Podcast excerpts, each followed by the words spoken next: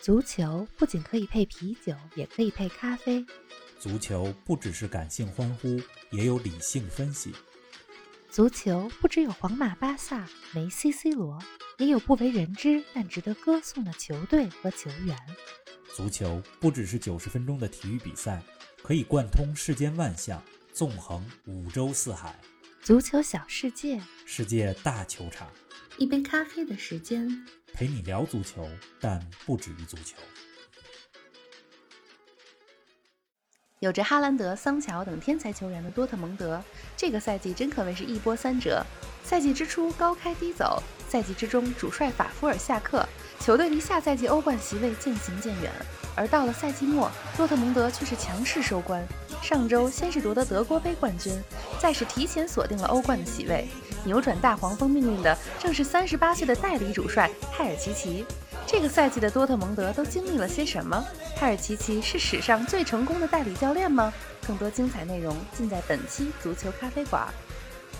听众朋友们，大家好，欢迎来到最新一期节目。冯老师你好，林子好，听众们大家好。咱们这周呢还是两期节目，两个不同的话题。是的，上周末有好几场比赛，嗯好几个故事，都让我觉得呢看了之后发出同样的感叹，嗯感叹到原来这就是我们热爱足球的理由 来说说。先是莱斯特城夺得了足总杯冠军。上期节目咱们给大家详细讲了，有很多感人的画面。是，蓝湖奇迹二点零时代，很多人都在这么说。嗯，第二个瞬间呢，是上周末的英超当中，利物浦门将阿里森在比赛最后时刻，嗯头球破门，成为第一个进球的利物浦 哎门将。呀，真是，更重要的是呢，这个进球很可能是扭转利物浦这个赛季命运的进球，啊赢了这场比赛，他们也就掌握了进军欧冠的主动权。嗯如果阿里森这球不进，这利物浦说不定就进不了欧冠了。进球之后啊，阿里森也流下了热泪。我觉得今年呢，对阿里森来讲是非常艰难的一年。几个月之前，他的父亲在巴西不幸去世，啊太不幸了。所以他上周末进了这个球以后，也是流下了热泪啊。嗯，我觉得也是感情的一个自然宣泄。是的，呃，赛后采访当中，他也讲到了，说说，嗯，从他记事儿开始，足球就是他的全部。嗯他的父亲一直从小在他小的时候就开始陪他踢球。阿里森的这个采访，我觉得做的还是他的回答非常感人，而且很顺畅。那作为一个巴西人，用英语能做这么棒的采访的回答，非常厉害我觉得非常了了不起。这是第二个让人特别感人的瞬间。嗯，第三这第三个感人的瞬间呢，就跟咱们今天要聊的多特蒙德有关嗯系。多特蒙德上周捧起了德国杯的冠军。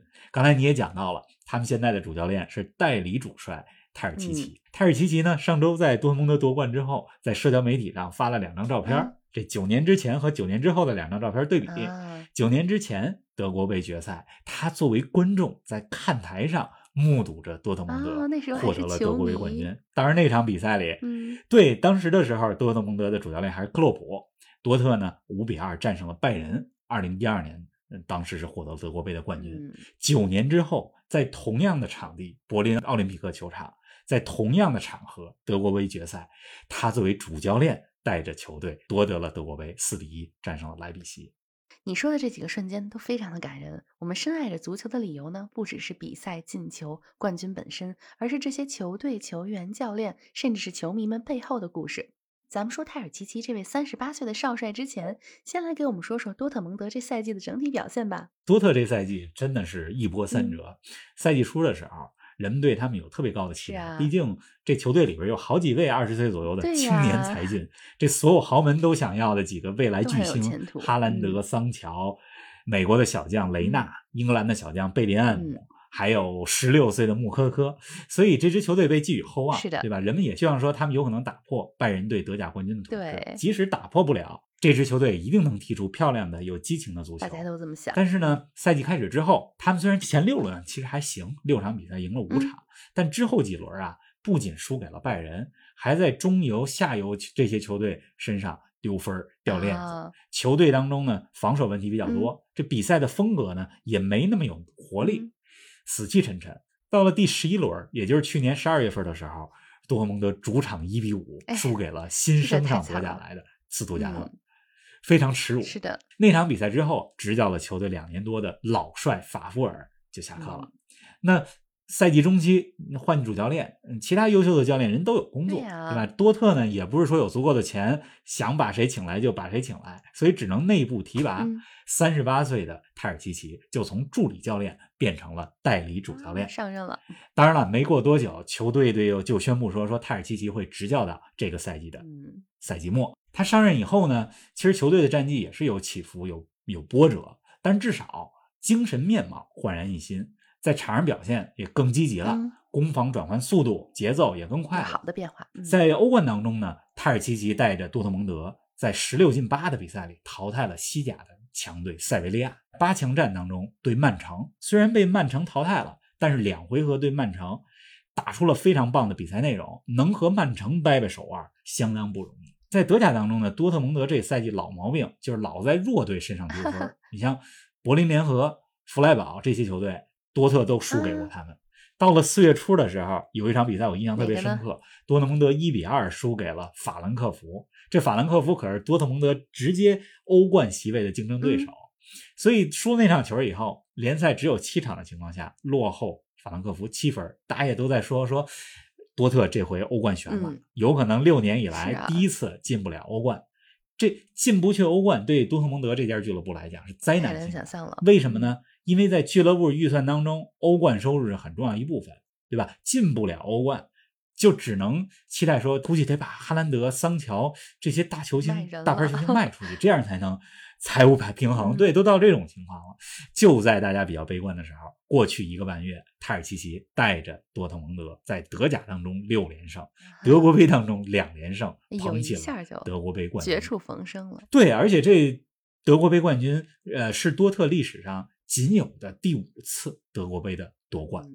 另外，就像你刚才说的，上周末德甲倒数第二轮，人家还提前锁定了欧冠席位，算是双喜临门。是啊，您正在收听的是足球咖啡馆，一杯咖啡的时间陪你聊足球，但不止于足球。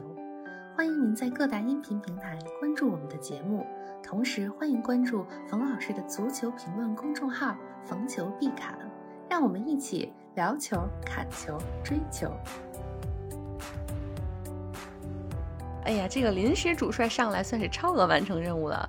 泰尔齐奇这个名字，我觉得对大部分球迷来说有点陌生，但咱们节目当中可是提起过他。今年一月说国安新帅比利奇的时候，咱们说过泰尔齐奇算是比利奇的徒弟，看来徒弟也没给师傅丢脸啊。哎，林子记忆力还真不错啊。对，泰尔齐奇不仅当过比利奇的助教，嗯而且还和克洛普有过一段间接的交集是。咱们来给大家讲讲他的故事、好啊你听泰尔齐奇这名字，你就会觉得他和巴尔干半岛的这些国家有点关系。是，他是德国人，出生在多特蒙德附近，嗯但是他的父母呢都是南斯拉夫人。更具体来讲啊，他爸爸是波斯尼亚人，嗯妈妈是克罗地亚人。啊，所以呢，泰尔齐奇也有着德国和克罗地亚的双重国籍。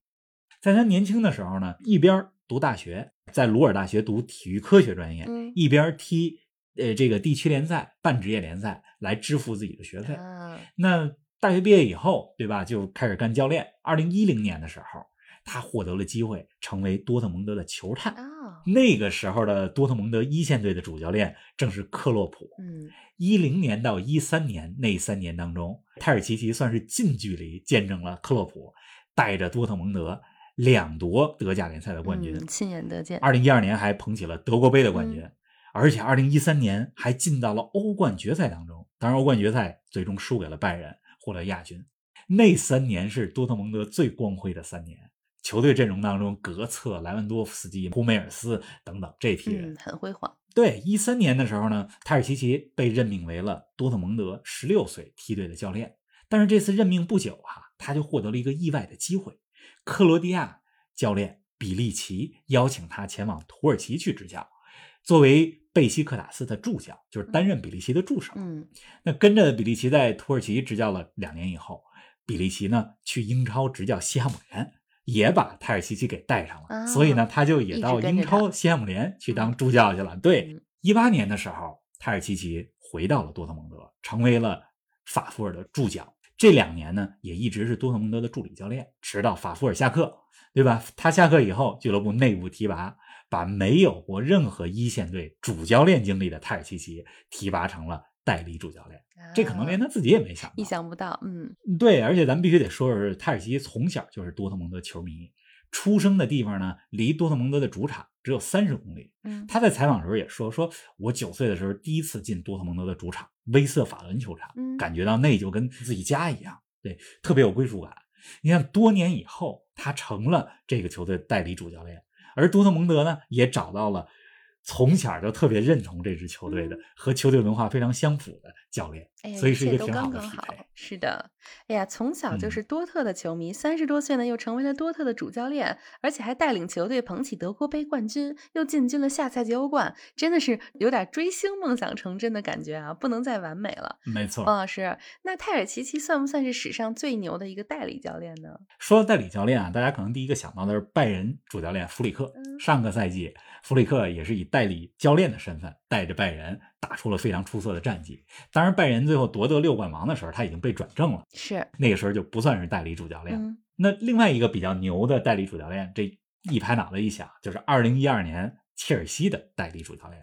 当时一二年三月的时候，切尔西炒掉了葡萄牙教练博阿斯，嗯赛季快结束的时候换成了意大利的教练迪马特奥啊。结果人家迪马特奥作为代理主帅，带着切尔西夺得了那个赛季的欧冠冠军啊，也是切尔西第一次夺欧冠嗯，这是代理主帅的这个光辉事迹啊。是，泰尔奇奇呢，我觉得他是算是史上最佳代理教练之一吧。成为这代理教练之后，主要做了这么几件事儿，嗯我觉得还是真的是对多特蒙德的成绩啊有一个扭转乾坤式的影响。来给我们讲讲。首先呢，嗯嗯，他给这支球队注入了活力和信心，让这个球队呢更加团结了。呃，还经常呢用多特曾经的成功故事来鼓舞球队克服困难。是，这多特蒙德啊，一直以来就是一个特别需要依靠精神力量来取胜的球队。上面这些刚才咱们说到这些打鸡血的话，你可能其他教练说了不一定有用，但是泰尔奇奇这啊一直就是多特的球迷就有用也在多特工作过。对他说了，那就有办法让球队更加团结。嗯，当然了，这个光有精神还不行，对吧？足球你得用技术来说话。泰尔奇奇也对球队战术进行了一些微调，比如你看最近他让队长罗伊斯出任三个攻击型中场之一，同时呢把桑乔从右路换到了左路，嗯。这些微调还真的挺起作用。嗯。你看罗伊斯过去六场比赛进了四个球，桑乔过去九场比赛进了六个球，也就是说，在他的调教之下，嗯。这些球员都把自己比较好的状态打出来了，而且哈兰德依然有着高产表现。嗯这个泰尔齐奇任期之内，哈兰德已经有二十个左右的进球。哎呀，真是，另外阵型方面呢，泰尔齐奇也把球队阵型调整成四三三嗯，对吧？这样中场中路也更有硬度了，攻防转化的节奏也更快了。嗯贝林厄姆和达胡德这两个中场，在他的这个指挥之下，也表现得非常棒。嗯所以我觉得从咱们这刚才说这几点来看，无论是技战术上还是人员管理上，泰尔齐奇真的都有一手。是啊，泰尔奇奇的临时主教练任期到这个赛季末就结束了，而多特蒙德在几个月前就选好了下赛季的新任主教练，他就是现任的门兴的教练罗泽，对吧？对，王老师，泰尔奇奇最近带队成绩这么好，这可是抬高了大家对下一任主帅的预期啊。同时，也不知道多特蒙德现在会不会后悔那么早就把下任主帅定下来啊？这个多特蒙德新任主教练罗泽，咱们之前节目里边说过，嗯呃，他带着小马军门兴，过去两个赛季有着不错的表现，是而且呢，他一直也是多特想要的主教练，啊，呃，也比泰尔奇奇更早出名，更有经验。嗯对泰尔奇奇呢，有人说啊，他会留在球队里继续当助教，嗯但是问题来了，一旦他留下来给新教练罗泽当助教，这球队一旦成绩不好，外界可能就会说，哎，你看俱乐部还不如让这泰尔奇奇继续当主教练呢，对吧？这就会让问题变得很复杂，嗯也会让新来的教练罗泽束手束脚会。受影响。嗯所以呢，我觉得如果其他俱乐部想要泰尔奇奇，多特呢不会拒绝。对啊，完全可以去试试。泰尔奇奇已经当过成功的代理主帅了，嗯对吧？也想出去闯一闯。据说哈，他和法兰克福已经走的比较接近了，也有可能到啊法兰克福去当主教练去。嗯而且据说呢，英超有俱乐部想请他，他毕竟在英超还有过助理教练的经历，英语也不错。对呀，哎呀，真是期待着，不知道泰尔奇奇下一步会走到哪儿去。咱们节目呢又快到尾声了，冯老师，你再来给我们说说这周末大家可以重点关注的赛事吧。五大联赛当中，英超、德甲、意甲的冠军球队早就确定了，西甲、法甲的冠军悬念要留到最后一轮。那这周末咱们是不是可以多多关注一下西甲和法甲呢？没错，这周末五大联赛都是最后一轮，西甲最后一轮争夺，冠军呢会在皇马和马竞之间产生。马竞现在领先，积分榜是第一，赢球就能夺冠。法甲这边大家可能平时不太关注，但是这个赛季呢也有点意思，里尔目前排第一，也是最后一轮赢球就能夺冠。如果里尔夺冠了，那就是成功打破了大巴黎对法甲冠军这几年的统 治。是。另外啊，你刚才说英超和意甲冠军都早定下来了，但是英超和意甲欧冠名额争夺非常激烈啊，确实是。英超这边，莱斯特城、切尔西、利物浦这三个队要争两个欧冠名额。意甲这边，尤文有可能无缘欧冠，而 AC 米兰呢？有可能时隔七年重返欧冠，这可是个大事儿。是的，近期还有球迷给我们留言说说米兰如果进欧冠了，咱们能不能说期米兰的节目？咱们先看这周末的球怎么样？是，咱们先期待一下，看看这周末比赛的情况，再看看什么时候是个合适的时机说一说米兰。那冯老师，咱们下一期不见不散，不见不散。